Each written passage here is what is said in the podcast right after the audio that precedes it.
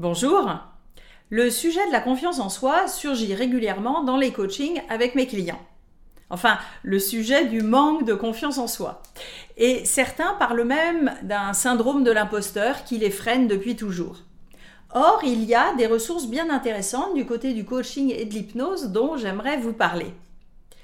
Il y a deux grandes sphères où mes clients disent manquer de confiance en soi au niveau des compétences, lorsque je dois m'adapter à de nouvelles tâches ou responsabilités et que j'ai peur de ne pas être à la hauteur. Et au niveau relationnel, euh, comment être à l'aise dans des environnements peu connus, quand je n'ai pas mes repères, par exemple, lors de la rencontre de nouvelles personnes, que ce soit personnellement ou professionnellement. Cela peut se cumuler, c'est-à-dire que je ne me sens pas capable et dans un environnement social nouveau. Et puis, à une situation où nous ne sommes pas à l'aise s'ajoutent des facteurs aggravants. Si votre critique intérieure, votre petite voix négative sur vous-même vous pollue la vie, ou que vous avez des croyances limitantes fortes, cela fait encore baisser la confiance en soi.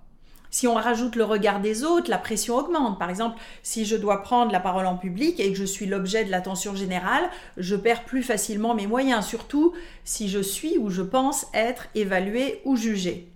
Et aussi, si vous avez en plus une faible estime de vous-même, ça n'aide pas vraiment. En fait, un manque de confiance en soi face à une nouvelle situation, par exemple lors d'un entretien d'embauche ou une prise de poste, c'est assez normal. Le stress au départ, c'est un coup de boost de notre corps pour être plus concentré et plus efficace. Là, je parle du stress négatif, de la pression que nous nous mettons à nous-mêmes et qui fait diminuer la confiance en nous. Les conséquences classiques sont bah, les symptômes de grand stress, énervement, palpitations, souffle court, la voix qui tremble, le manque d'assurance dans les comportements, le retrait physique, l'hésitation à prendre la parole, un discours dévalorisant sur soi-même, sur ses réalisations ou sur ses ambitions, ou parfois à l'inverse, par stress, un discours presque arrogant. Et surtout un cercle vicieux de perte de confiance en soi, de dévalorisation et de perte d'estime de soi se met en place. La première étape est de comprendre les situations typiques de perte de confiance en soi et d'identifier donc les situations types qui vous mettent en stress, le discours intérieur qui s'active à ce moment-là, les croyances limitantes sur vous-même qui y sont liées. Parfois, mon client ou ma cliente a déjà fait ce travail, a même identifié une origine à ce stress, soit un événement particulier, euh, comme le blanc lors de la première récitation devant toute la classe en primaire, ou bien des phénomènes réguliers comme les critiques répétées des parents ou des professeurs. Et souvent d'ailleurs une stratégie d'évitement, en, évitant par exemple de prendre la parole en public, ou le fait de se focaliser sur certaines situations difficiles, comme les évaluations à l'école, ça a amplifié l'appréhension et le sentiment d'être nul. Mais comprendre ne suffit pas c'est pourquoi rassurer une personne ne sert à rien. Tu vas voir, tout va bien aller, c'est facile. Au contraire, ça peut augmenter son sentiment de ne pas être à la hauteur. Il y a, d'après moi, quatre étapes importantes pour regagner de la confiance en soi. Premièrement, savoir refuser certains héritages du passé et rendre à César ce qui appartient à César. Ces critiques, ces remarques qui vous ont miné appartiennent aux personnes qui les ont faites à l'époque. Et peu importe pourquoi, comment, peut-être même euh, une bonne intention était derrière, cela ne vous appartient pas. Deuxièmement, redéfinir vos standards et vos objectifs en fonction de qui vous êtes maintenant. Acceptez peut-être, enfin, qu'être bon ou bonne en mathématiques n'a aucun intérêt dans votre vie actuelle. Et que c'est très bien comme cela. Et qu'à l'inverse, vous avez le droit d'exprimer vos opinions ou votre créativité.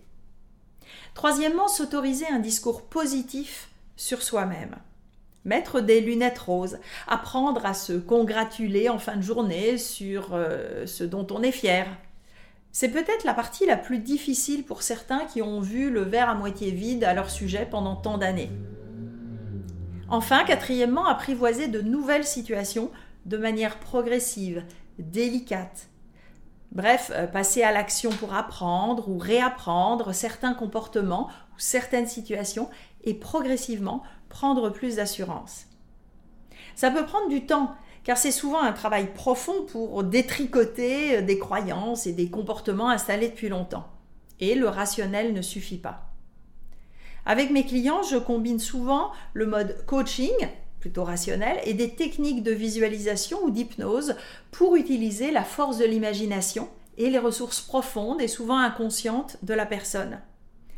Des techniques de visualisation vont, par exemple, vous aider à vous familiariser avec de nouveaux environnements ou de nouveaux comportements, un peu comme au cinéma. Vous vous voyez faire avec aisance des nouvelles tâches et progressivement vous rentrez dans votre personnage. Et comme notre esprit ne fait pas la différence entre imagination et réalité, cette répétition en pensée prépare déjà votre cerveau à la réalisation de ce que vous souhaitez atteindre. Et bien sûr, ça aide aussi à faire baisser le stress et l'anxiété. Il y a aussi de belles techniques en hypnose pour aller travailler sur le discours intérieur négatif et les croyances limitantes qui bloquent en arrière-plan. Parfois, une discussion imaginaire avec votre critique intérieure aidera à comprendre comment et pourquoi cette petite voix intérieure est rentrée dans votre vie pour mieux négocier avec elle sa transformation en quelque chose de plus positif. Enfin, si votre estime de vous-même est fragile, des suggestions positives liées au renforcement de l'ego pourront vous aider à améliorer votre rapport avec vous-même. Pour booster la confiance en soi, dépasser des croyances limitantes, augmenter l'estime de soi, le coaching et l'hypnose peuvent vraiment aider. Et vous trouverez ci-dessous des liens utiles si vous souhaitez consulter. Si ces sujets de psychologie et de développement personnel vous intéressent, abonnez-vous maintenant à ma chaîne en activant les notifications pour être prévenu des prochaines vidéos. Et vous pouvez vous inscrire également à ma lettre d'inspiration mensuelle avec le lien ci-dessous. À bientôt!